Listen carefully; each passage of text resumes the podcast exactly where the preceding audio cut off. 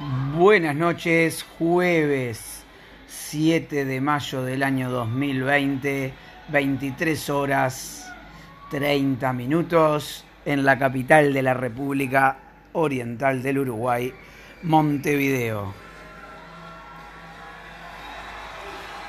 Como dijo José Pedro Varela, la ilustración del pueblo es la verdadera locomotora del progreso. Y este abrazo este aplauso, perdón, y este abrazo también, ¿por qué no? Que sin ir más lejos no es para la Sinfónica de San Francisco, sino que es para las maestras del Uruguay. Mientras de fondo va a empezar a sonar la Sinfónica de San Francisco junto a Metallica. Las maestras. ¿Qué tema? La educación. ¿Qué tema? Más aún. ¿Cómo se extrañan las escuelas? ¿Cómo se extrañan las maestras? ¿Qué laburo que hacen las maestras? Yo creo que todos los padres y madres, o todas las madres y padres que estamos trabajando desde casa, hoy estamos realmente agradecidos con el laburo que hacen las maestras día a día. Lo que cuesta sentar a los niños para ir a una clase de 40 minutos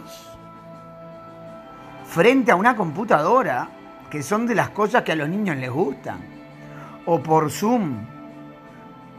Estamos hablando que tienen dos horas, dos horas y media de clase diaria, en algunos casos menos, en algunos un poquito más. Qué difícil, qué difícil. Mientras viajamos en el tiempo con los violines de la Sinfónica de San Francisco. Las maestras, qué laburo. La verdad, personalmente que trabajo desde casa, eh, estoy con el trabajo, estás trabajando vía remota, por celular, los clientes te llaman, te llaman a cualquier hora porque saben que estás en tu casa, porque saben que no estás haciendo nada o piensan que no estás haciendo nada, aunque ellos probablemente estén haciendo lo mismo. Si bien te levantás más tarde, eh, te pones a laburar más tarde, pero laburás hasta más tarde, a veces son nueve y media de la noche, seguís laburando. En mi caso tengo dos hijos, tienen las clases de, del uno, las clases de la otra, de vuelta las clases del uno, de vuelta las clases de la otra. Lo que cuesta, cada clase que hay, yo no quiero ir a la clase, pero escúchame, tenés que ir a tu cuarto. A tu cuarto. Y escúchame, y no vamos a decir lo que nos decían para ir a la escuela en otra época. Y lo que les decimos ahora para ir a la escuela, que es en el cuarto la escuela. No es que tenés que hacer mucho, mira que tenés que mirar la cámara, nada más. Pone ganas, pone un poquito de ganas. Pero fuera de eso, el laburo que hacen las maestras. Y la verdad, eh, un agradecimiento y unas felicitaciones a todas las maestras. Eh, porque se valora mucho más el trabajo que hacen día a día, de llevar a los alumnos. Es cierto que hay una gran diferencia entre lo que es el respeto del niño al padre y del respeto del alumno a la maestra, ¿no?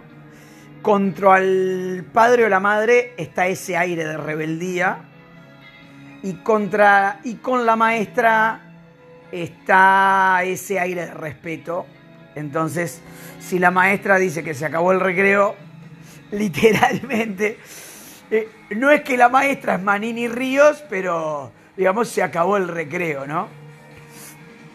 Es, es educación, es el Manini Ríos de la educación, la maestra, ni hablar la directora. Eh, pero bueno, fuera de eso, la verdad que hay que darles un aplauso y un agradecimiento mientras suena esto de fondo y, y retumba todo.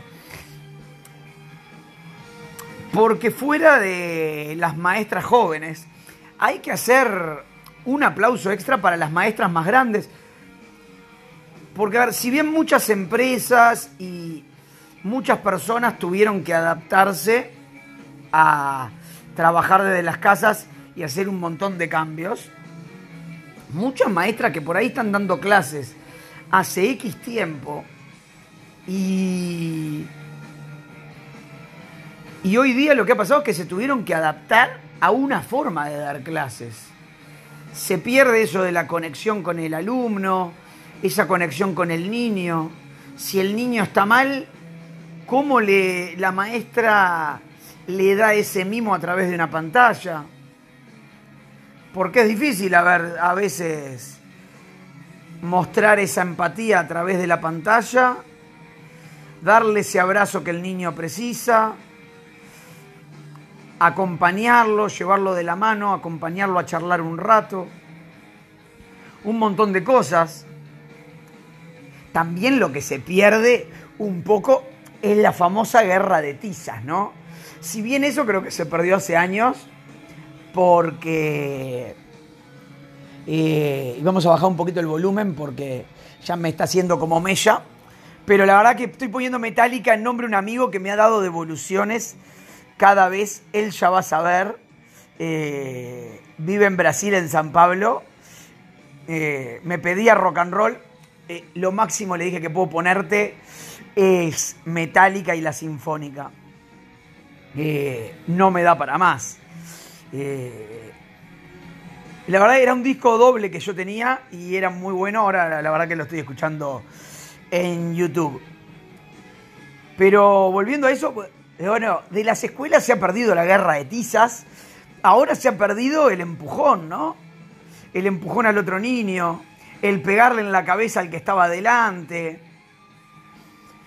Que supongo que el bullying por cámara se hace mucho más lento y mucho más aburrido y no llega a donde tiene que llegar, ¿no? Por cámara todos nos vemos más gordos, todos nos vemos más flacos, o sea que no hay a quien decirle gordo, no hay a quien decirle flaco. Probablemente no todos vemos a todos, o sea que al que no tiene lente no le podemos decir que no ve nada, porque ninguno ve nada. Todos están en otra, están colgados en otro viaje. Y la verdad que ha cambiado mucho la escuela. Eh, esa guerra de tizas, esa guerra de comida a la hora del almuerzo, un montón de esas cosas que pasaban cuando nosotros éramos chicos y que en la escuela de hoy, durante la pandemia del 2020, cada vez estamos más alejados.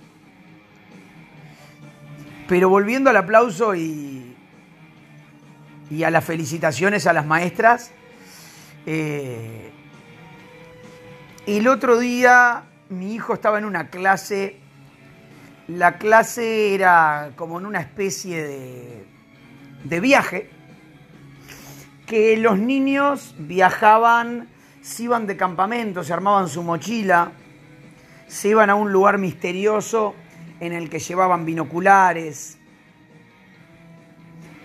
Realmente como, fue como un viaje a través del tiempo, ¿no? En que uno dice, bueno, eh, estoy viajando, por no decir otra cosa, no el viaje. Pero, pero bueno, yo la verdad que veía a los niños, eh, lo veía en realidad, los escuchaba de reojo, porque los relojeaba ahí, porque me paraban la puerta del cuarto, si no ya los niños de hoy, con ocho años, te dicen, ¿qué haces acá, papá? Onda, me das vergüenza, está, pero bueno, no te estoy llevando a la puerta de la escuela, ¿eh? Estoy en la puerta de tu cuarto y la cámara te ilumina la cara. Vos, flaco, digamos, si me quedo acá, tus amigos no saben que estoy en clase, ni que estoy mirando. Entonces, bueno, hubo dos clases que me llamaron notoriamente la atención. Esa fue una que la verdad que estuvo muy buena. Eh, los niños escalaban montañas, subían, eh, bajaban, se mojaban, miraban vistas con binoculares la verdad que estuvo, estuvo muy buena, revisaban en la mochila, tomaban agua, dejaban el agua, agarraban los binoculares, miraban a lo lejos. Un montón de diferencias. Y después estuvo en otra clase lo que fue la guerra de tizas moderna, ¿no? ¿Cómo es la guerra de tiza moderna? Bueno, no se podían tirar nada, pero ¿qué pasó? El profesor tenía un problema de conexión y llegó tarde. Cuando el profesor tiene un problema de conexión y llega tarde, pasa lo mismo que nos pasaba hace años. Mientras sigue sonando Metálica con la Sinfónica de San Francisco, revientan los platillos, el bombo y el redoblante y los redoblantes de la batería. La Sinfónica hace un enchastre de novela. Eh, pero bueno, mientras no llegaba el profesor, los niños eran a los gritos hasta que yo escuché de fondo que se sumó alguna madre, que se ve que pasaba la información del chat de madres. Yo no me quiero imaginar la vergüenza de ese niño con su madre al lado. Porque si a mí no me dejaban ingresar al cuarto, imagino esa madre hablando en cámara, tratando de apaciguar los ánimos, los niños ya se empezaban a tomar el pelo. Yo dije, bueno, volvió la guerra de tizas. En cualquier momento se dan un tinquiniazo en la cámara a ver si le golpean la nariz al que se sienta en el banco de adelante. Pero bueno, esas cosas eh, han cambiado, han cambiado mucho. La tecnología ha cambiado el mundo y nos ha cambiado a nosotros. Y así como yo ahora me pongo a recordar qué son esas cosas que pasaban hace 30 eh, años atrás, cuando estábamos en la escuela, ¿cuáles serán esas cosas que de acá 40 años se podrán recordar de la pandemia? Porque vieron que hay un montón de sucesos históricos que la gente, según su enfoque político, religioso, o del punto de vista que fuere, la gente empieza a cambiar la versión de los hechos. Y, y creo que está un poquito interesante por demás el juego de pensar, che, ¿qué será en 40 años, en 50 años para nuestro nieto? Porque aparte esto va a estar en los libros de historia. Che, ¿estará el profesor de historia un poquito más progre que le pondrá su impronta a lo que fue la pandemia? ¿O el profesor un poquito más capitalista, porque capaz que el capitalismo de acá a 40 años no existe más, entonces le pondrá la impronta del capitalismo a la pandemia? ¿O depende en el país del mundo en que se esté el cómo se verá la pandemia? Eso me parece que va a ser algo muy mágico y muy colgado de ver, ¿no? Ya calculo que las clases serán de otro modo. Capaz que todas las clases son desde las casas y todas son de este modo porque la, la pandemia sigue vigente o ya estamos en otra nueva pandemia. Por un lado yo me imagino, cierro los ojos y me imagino que puede pasar como en el fútbol, ¿no? Que vieron que en el fútbol cuando hay un suceso, uno de esos partidos históricos, de esos que nadie se quiso perder, pero que obviamente todos sabemos que en el Estadio Centenario entran 60.000 personas eh, o 70 en los 80s, que estaba todo el estadio habilitado, y hoy en el año 2020 en el Estadio Centenario, si se juega un clásico, máximo van 40.000 personas porque las plateas y los taludes no están habilitados entre que hay un pulmón gigante en la Olímpica, más los pulmones en Amsterdam y Colombes, eh, hay mucha gente menos. Eh, la América también tiene su pulmón, y bueno, todo tiene un pulmón. Y, y entonces ya no es que, che, sí, sí, yo estaba. Entonces es típico que vamos a ser 3 millones de uruguayos que fuimos los que salíamos a caminar a la Rambla o fuimos 3 millones de uruguayos los que no nos enfermamos, o 3 millones de uruguayos los que nos enfermamos, la pasamos mal, ¿eh? Pero todos salimos. Eso yo creo que va a ser la óptica futbolera de la pandemia. Después, bueno, va a estar la óptica de la OMS, ¿no? Que bueno, eh, tanta cantidad de gente, la, el COVID-19 está en el puesto número 23 de las enfermedades mundiales. Probablemente nadie se acordará de África, igual que nadie se acuerda ahora. Y cosas que suceden en África no contarán para esas estadísticas. Ojalá que sí, pero todo hace indicar que la pobre África estará así. Probablemente después estará la, la nueva revolución, ¿no? De, del chino vara, ¿no? del chino que inventó el COVID. Y esa será como la... En vez de la nueva revolución, eh, va a estar el chino, que en vez de ser el che, va a ser el chi, que, que por ahí fue el que creó la pandemia con una con unas ganas de revolucionar el mundo. Después van a estar los que los progres que van a decir que eh, Estados Unidos inventó la pandemia para poder destrozar a China y al final todos menos China eh, que la pandemia para Estados Unidos fue como el Vietnam, ¿no? De aquella época.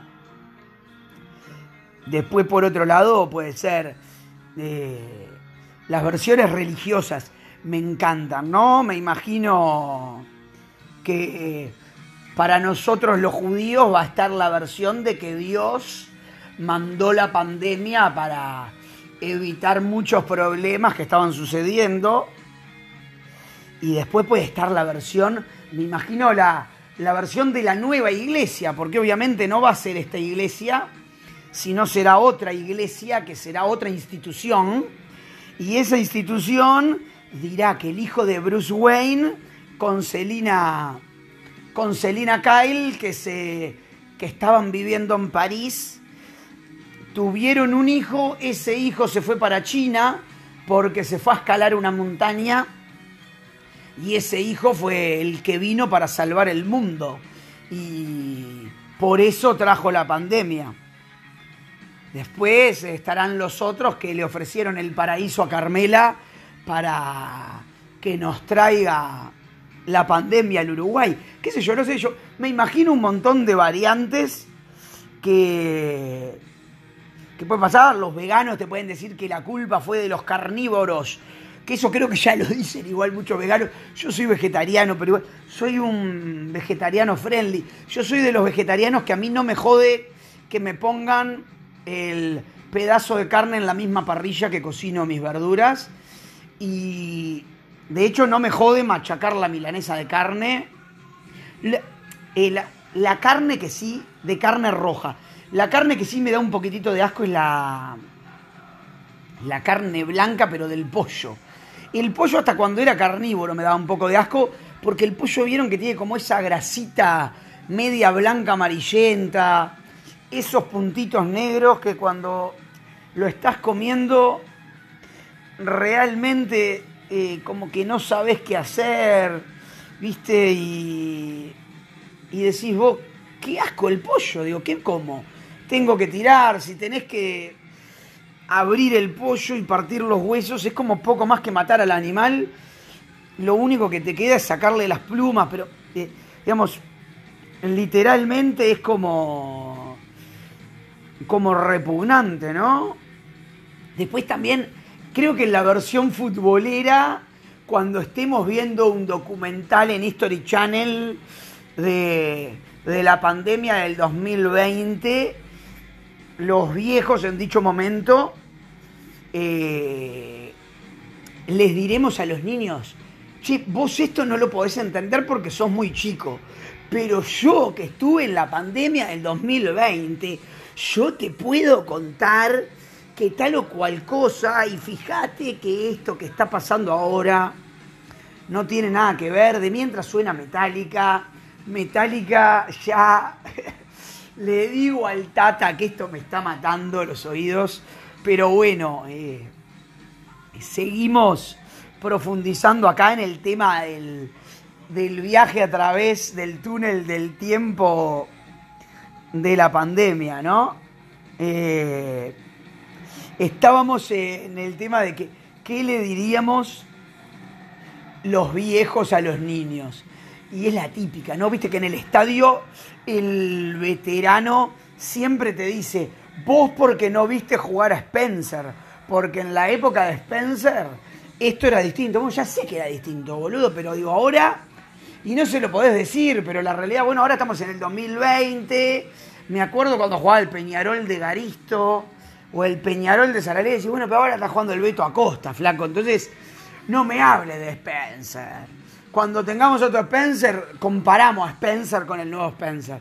Pero digamos, no me compares a Spencer con el Beto Acosta porque yo ya conozco la historia de mi cuadro. Y listo, ¿viste? O como cuando comparábamos alguna de esas selecciones uruguayas nefastas, las comparábamos con la del 50.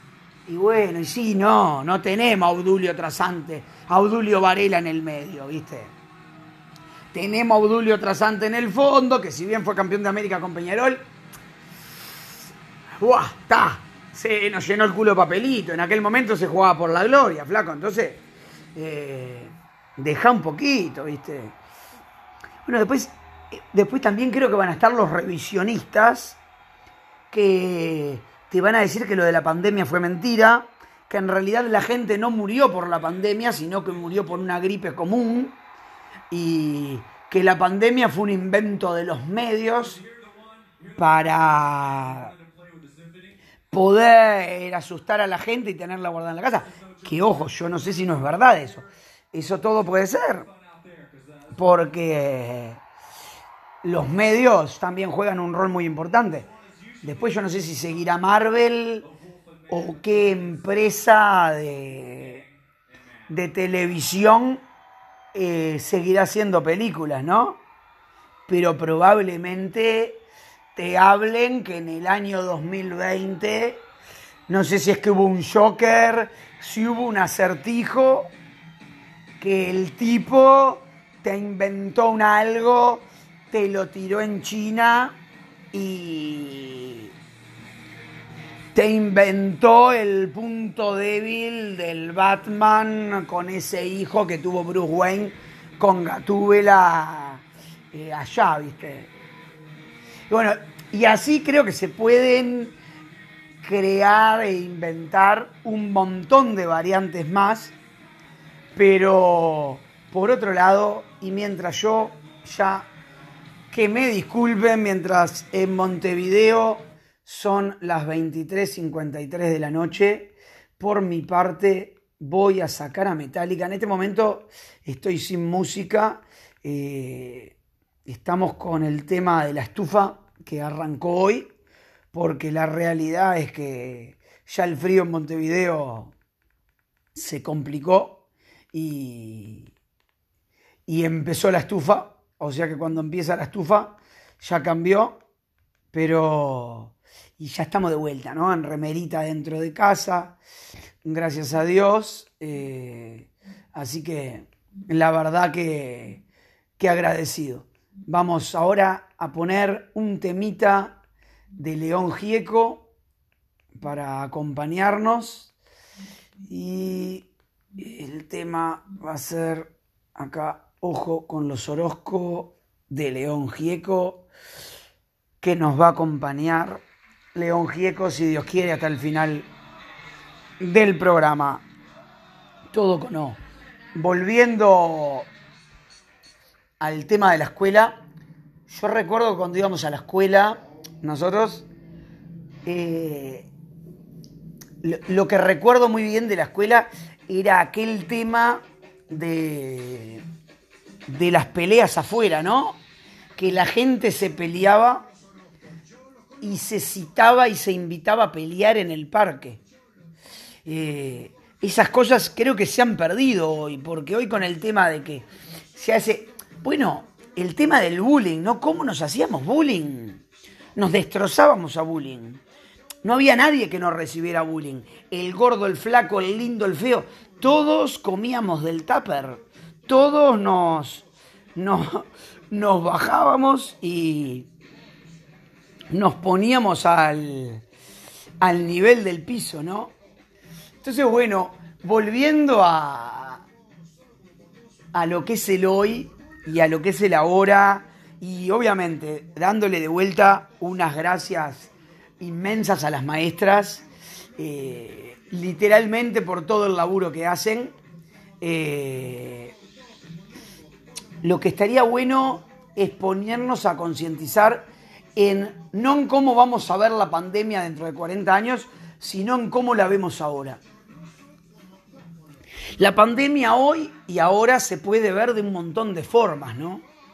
Eh, yo creo que una de las formas de verla es con el, con el miedo, con la preocupación, con, con todo eso, ¿no? Con cómo nos agobia, con cómo nos estresa la pandemia, con cómo nos atemoriza, cómo saca lo peor y lo mejor de nosotros. Eh, me parece que eso de la, de la pandemia como que está muy interesante por, porque creo que nos podemos encontrar a nosotros mismos. Cuando nos encontramos a nosotros mismos eh, pasan varias cosas. Eh, mientras suena de fondo acá León Gieco con una canción infantil que para mí es maravillosa, que es la canción del jardinero, y que con esta canción, mientras son 23.56 de la noche, vamos a seguir hasta el final del programa. Eh,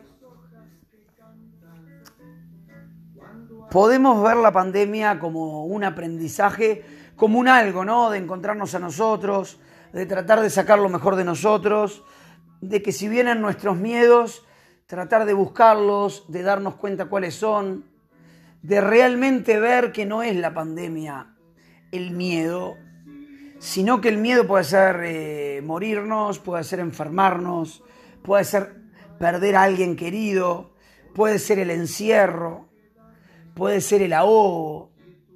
Todo eso pueden ser consecuencias, ¿no?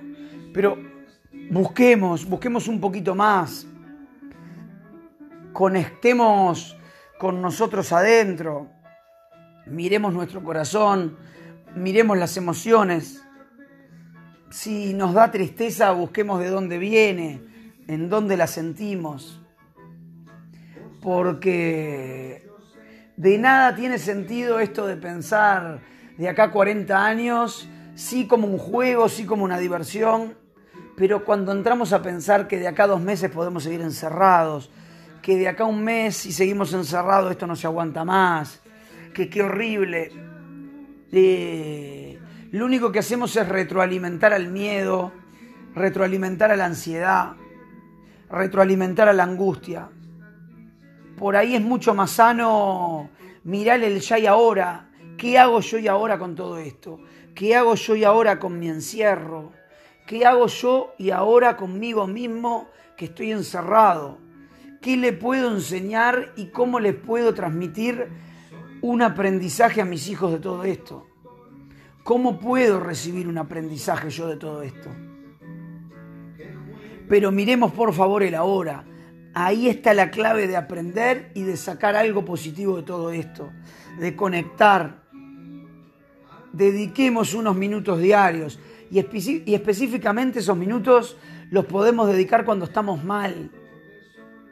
Porque en ese momento que viene el bajón, que viene la tristeza, si nos damos ese espacio para estar nosotros solos y si estamos con más gente en nuestra casa, pedir esos minutos y concederlos también los minutos al otro, porque esos minutos son los que nos pueden ayudar a encontrar las respuestas.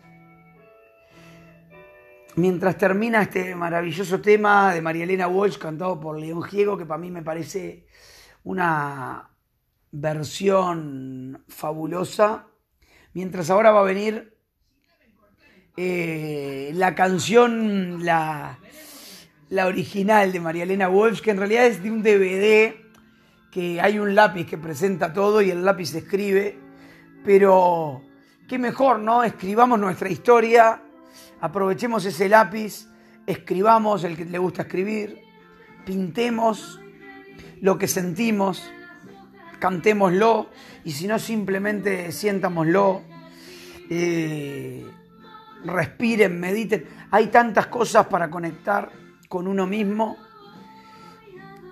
Y, creo que es un derecho que los tenemos todos. El encontrar las respuestas, el encontrar ese lugar. Eh, así que bueno, creo que el mensaje de hoy es ese. Eh, el agradecimiento a las maestras, el aplauso para las maestras, el aplauso para los padres y las madres que están motivando y empujando a que los niños participen de las clases con calma, para que hagan los deberes, para que sigan avanzando. La educación es lo que les podemos dejar a nuestros hijos. Es un arma brutal. Es algo que nos pone en el mismo lugar a todos. Porque es desde ahí. Es desde ahí.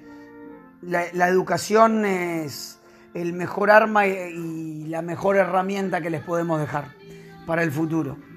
No hay otra cosa. Y en este momento es cuando, como se dice ahí en el rubro de las carreras, eh, ahí es cuando se ven los pingos, ¿no?